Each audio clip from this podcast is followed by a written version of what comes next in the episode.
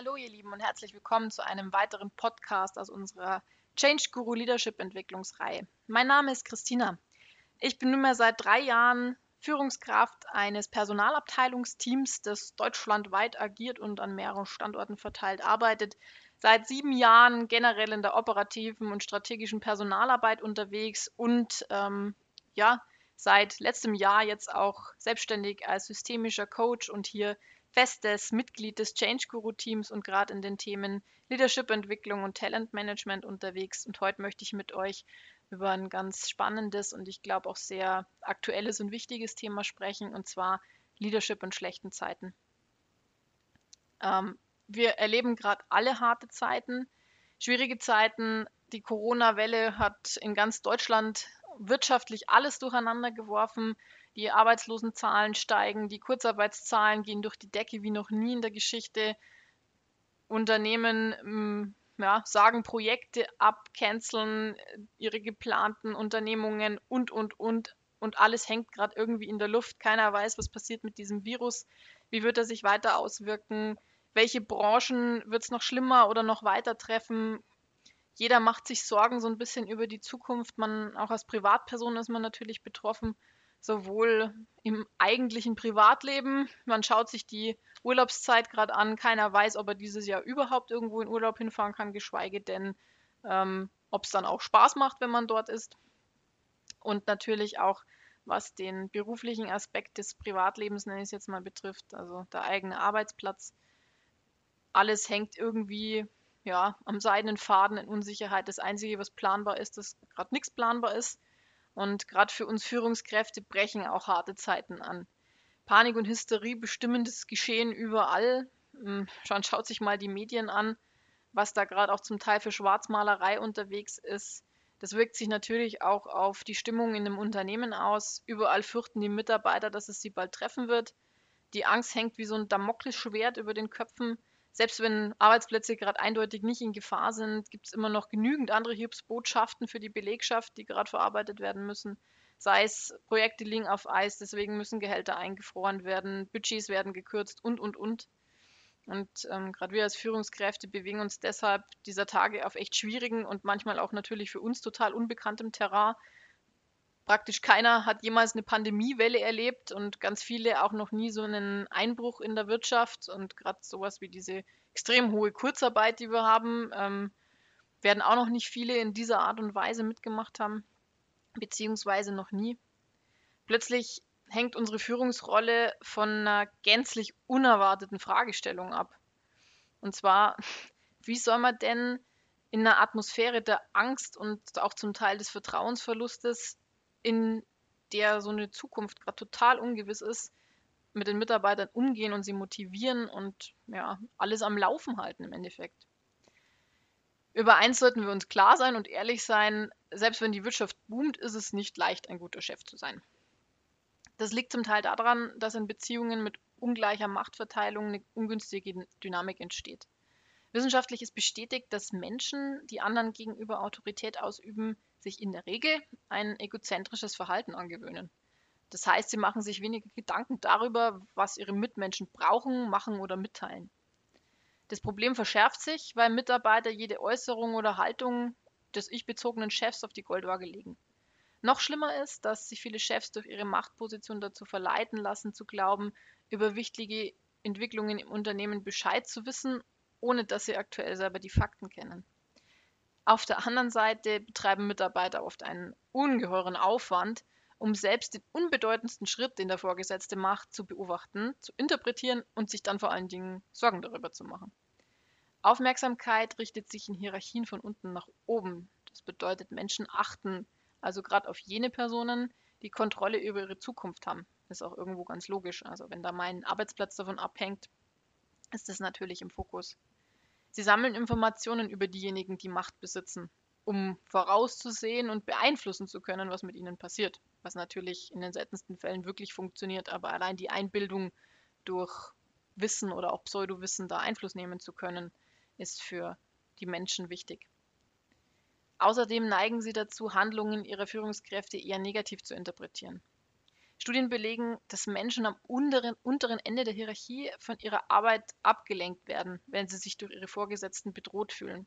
Dann setzen sie ihre Energie für alles andere als ihre eigentliche Arbeit ein. Zum Beispiel, um herauszufinden, was gerade vor sich geht, weil sie mit ihren Ängsten und Sorgen beschäftigt sind und ja, dann sich eben nicht mehr auf die Arbeit konzentrieren.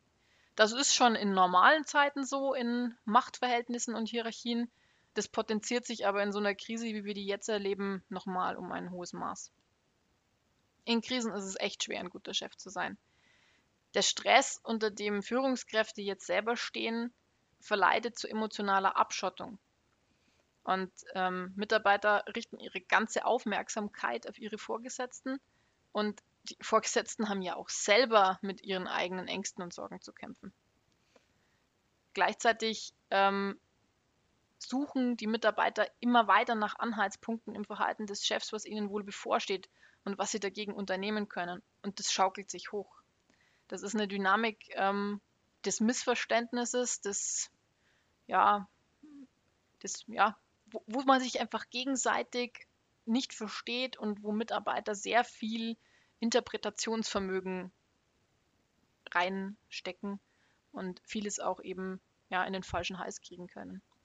Wie kann ich jetzt als Führungskraft so einer Dynamik vorbeugen oder sie bestenfalls aushebeln? Theoretisch ganz einfach. Menschen haben gerade in Krisensituationen ein sehr hohes Bedürfnis nach Berechenbarkeit, Klarheit, Kontrolle und Mitgefühl. Und genau das ist es, was wir als Führungskräfte an den Tag legen müssen. Wie macht man denn das jetzt? Schauen wir uns mal die vier Punkte an. Der erste wäre, mach dich berechenbar. Wissenschaftlich ist bestätigt, dass Berechenbarkeit für das Leben des, eines Menschen wichtig ist. Das bedeutet, wenn du deine Mitarbeiter möglichst genau darüber informierst, was passieren wird, wann es passieren wird und was dabei auf sie persönlich, auf das ganze Team oder auch aufs gesamte Unternehmen zukommt, können sie sich so gut wie möglich darauf vorbereiten und werden weniger darunter leiden, weil sie einfach wissen, was kommt. Und sie lernen entspannt zu bleiben, wenn das Management keine Warnung ausspricht, weil sie ja wissen, dass sie informiert sind und Bescheid wissen einfach, dass du berechenbar bist. Wenn man den Menschen möglichst viel Berechenbarkeit bietet, gibt ihnen das das Gefühl, nicht so sehr der Willkür des Zufalls ausgeliefert zu sein. Außerdem ist wichtig zu verstehen, dass ein großer Teil von den Eigenheiten ähm, im Umgang mit Mitarbeitern in der Unternehmensgeschichte Einfluss hat. Ob Mitarbeiter einen Vorgang als überraschend oder gewohnt, fair oder unfair empfinden. Leider ist es so, dass deinen Mitarbeitern schwere Themen Projektkürzungen, Gehaltskürzungen, Entlassungen und andere Schicksalsschläge umso mehr zu schaffen machen, je besser du vorher mit ihnen umgegangen bist. Na, eigentlich blöd, aber es ist tatsächlich so.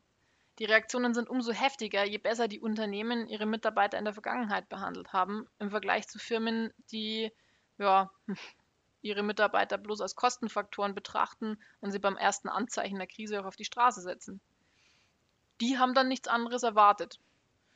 Die Produktivität ließ in ehemals humaneren Unternehmen stärker nach als in denjenigen, die nicht so human eingestellt waren.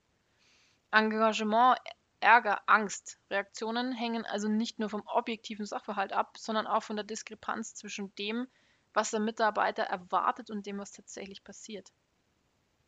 Das führt gleich zum nächsten Punkt, Sorge für Klarheit. Klarheit hat vor allen Dingen mit dem Wie und Warum zu tun. Erklär, erklär deinen Mitarbeitern grundsätzlich bei jeder größeren Veränderung, warum diese Maßnahme notwendig ist und welche Auswirkungen sie haben wird. Und zwar so detailliert wie möglich. Es ist bewiesen wissenschaftlich, Menschen reagieren negativ auf Ereignisse, die ihnen nicht erklärt werden. Das heißt, es ist besser, eine glaubwürdige Erklärung abzugeben, die dem Mitarbeiter missfällt, also auch ein Thema, das dem Mitarbeiter missfällt, als gar nichts zu sagen. Als gute Führungskraft weißt du auch, dass du mehr als einmal kommunizieren musst, um echtes Verständnis einer Sachlage zu vermitteln. Gerade umso bedrohlicher die Situation, umso klarer muss die Botschaft sein. Wenn zum Beispiel Panik ausbricht, ist es besonders schwierig, neue Ideen in den Köpfen der Mitarbeiter zu verankern, weil sie total zumachen. Oder ihnen neue Verhaltensweisen zu vermitteln, egal ob einfach oder komplex. Jetzt müssen deine Botschaften deine Mitarbeiter erreichen, die verwirrt und aufgeregt sind und gerade jetzt in der Krise zu Schwarzmalerei neigen. Dein Mantra in der internen Kommunikation sollte daher sein, einfach, klar, eindeutig, konkret, wiederholt. Sag es so einfach wie in der Sendung mit der Maus. Hört sich jetzt komisch an, ist aber tatsächlich so. Es ist wissenschaftlich nachgewiesen, dass Menschen diese Art von Anweisungen eher umsetzen. Denk immer dran, du hast Stunden verbracht, die perfekte, klare, konkrete, einfache, eindeutige E-Mail mit allen wichtigen Zahlen, Daten, Fakten zu formulieren, damit alle ganz genau wissen, was auf sie zukommt und wie sie sich jetzt am besten verhalten sollten.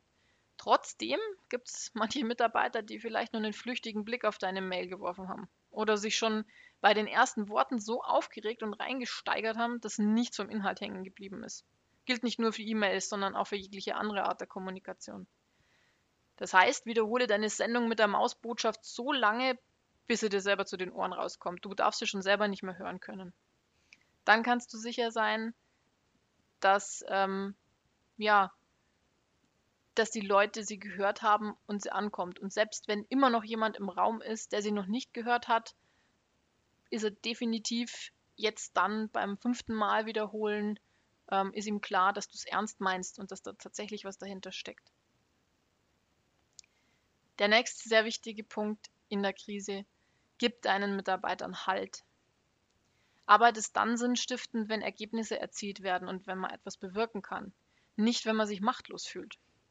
Deshalb sind Menschen auch frustriert, wenn sie Ereignissen total hilflos ausgeliefert sind. In der Krise kannst du deiner Belegschaft vielleicht nicht allzu viel Kontrolle darüber einräumen, was gerade passiert oder was passieren wird aber sie sollte zumindest so viel wie möglich damit mitreden können, wann und wie es passieren wird. Auch in Zeiten, in denen du total landunter bist und die Wellen über dir zusammenschlagen im Sturm, solltest du weiterhin regelmäßig Etappensäge erzielen, so klein sie auch sein mögen, und die dann auch kommunizieren und in Anführungszeichen feiern. Weig erklärt das damit, dass wenn ein Hindernis zu groß, zu kompliziert oder zu schwierig erscheint, lassen sich die Menschen davon überwältigen und erstarren vor lauter Angst. Ist das Problem dagegen in mehrere kleinere, weniger entmutigende Teilschritte untergliedert, dann gehen sie selbstbewusst ran und versuchen es zu lösen. Deswegen aus dem großen Riesenmonster an Problemen lieber kleine Einzelschritte machen, die dann eben auch als Erfolge gefeiert werden können, wenn man sie erreicht hat. Der nächste sehr, sehr wichtige Punkt, zeige Mitgefühl. Greenberg hat überzeugende Beweise geliefert, dass sich auch Mitgefühl in sehr schwierigen Zeiten messbar positiv auswirkt. Er wies nach, dass mitfühlendes Verhalten positiv zum Unternehmenswert beiträgt. In guten wie auch in schlechten Zeiten. Und das kostet keinen Euro. Mitgefühl kann verschiedene Formen annehmen. Im Grunde geht es nur darum, sich in andere hineinzuversetzen, Sorgen zu verstehen und sich ehrlich Mühe zu geben, die Ängste auch auszuräumen. Wenn du deinen Mitarbeitern eine schlechte Nachricht übermittelst, bist du diesen ähm, in der emotionalen Reaktion zwangsläufig schon einen Schritt voraus. Denn zu dem Zeitpunkt des Gesprächs mit deinem Mitarbeiter oder mit deinem Team hast du Schock, Wut und Verlegenheit angesichts der Hiobsbotschaft bereits verarbeitet, weil du beschäftigst dich ja schon länger mit dem Thema. Deine Mitarbeiter aber hören die Botschaft gerade das erste Mal und beginnen gerade erst mit dem Verarbeitungsprozess. Das heißt, die sind innerlich noch gar nicht bereit, sich mit deinen Gedanken auseinanderzusetzen, die du gerade schon hast. Also auch zum Beispiel, wie es denn jetzt weitergeht, wie man vorwärts ähm, gerichtet und positiv mit dem Thema auch umgehen könnte. Vielleicht sind sie auch erstmal total entsetzt darüber, wie nüchtern du Botschaft, die Botschaft präsentierst, weil wie jetzt, das betrifft uns jetzt alle und äh, dem Chef ist es total egal oder wie. Mitgefühl ist vor allem dann wichtig, wenn es Menschen hilft, ihre Würde zu bewahren. Wenn zum Beispiel Entlassungen unvermeidlich sind, musst du dich um die emotionalen Bedürfnisse deiner entlassenen Mitarbeiter kümmern. Das ist nicht nur für sie wichtig, sondern auch für diejenigen Kollegen, die da bleiben. Es gibt nach Entlassungen kaum etwas Schlimmeres, als wenn der Chef die gekündigten Mitarbeiter schlecht macht oder sich abfällig über sie äußert. Das ist das absolute No-Go. Selbst wenn du innerlich davon überzeugt bist, dass du die Low-Performer aussortiert hast, wenn du das aussprichst, verärgerst und demoralisierst du die bleibenden Mitarbeiter. Und das geht gar nicht. Ja, Führungskräfte, die ihren Mitarbeitern mehr Berechenbarkeit, Klarheit, Kontrolle und Mitgefühl bieten, helfen diesen auch in sorgenvollen Zeiten optimale Leistungen zu erbringen. Und Mitarbeiter werden es euch und uns mit Loyalität danken. Wenn man alle vier Punkte beherzigt, wird man als Führungskraft wahrgenommen und dann stehen 100% der Mitarbeiter hinter dir. Oder hast du vielleicht andere Erfahrungen gemacht? Sagst du, ey, das, was Christina da gerade erzählt, kann ich überhaupt nicht bestätigen. Oder hey, da fehlt ein ganz wichtiger Punkt. Oder ja, ähm, stimmt, da hast du recht.